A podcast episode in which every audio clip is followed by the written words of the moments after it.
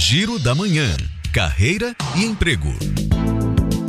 O IEL está com inscrições abertas para 20 vagas de estágio em Salvador e na região metropolitana, para estudantes dos cursos de graduação em Engenharia Civil a partir do terceiro semestre e de Ciências Contábeis a partir do segundo semestre. Os interessados devem encaminhar os currículos para o e-mail ielseleção.fieb.org.br ou entrar no site do IEL e fazer o cadastro até hoje. O Correios abriu inscrições para o programa Jovem Aprendiz Diz está oferecendo mais de 4 mil vagas em todo o país.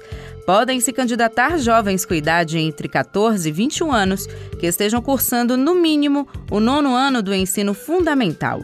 O prazo termina no dia 21 de abril, no site da empresa. E tem oportunidade também para o interior do estado. A Prefeitura de Feira de Santana está com inscrições para 238 vagas temporárias para os níveis médio, técnico e superior.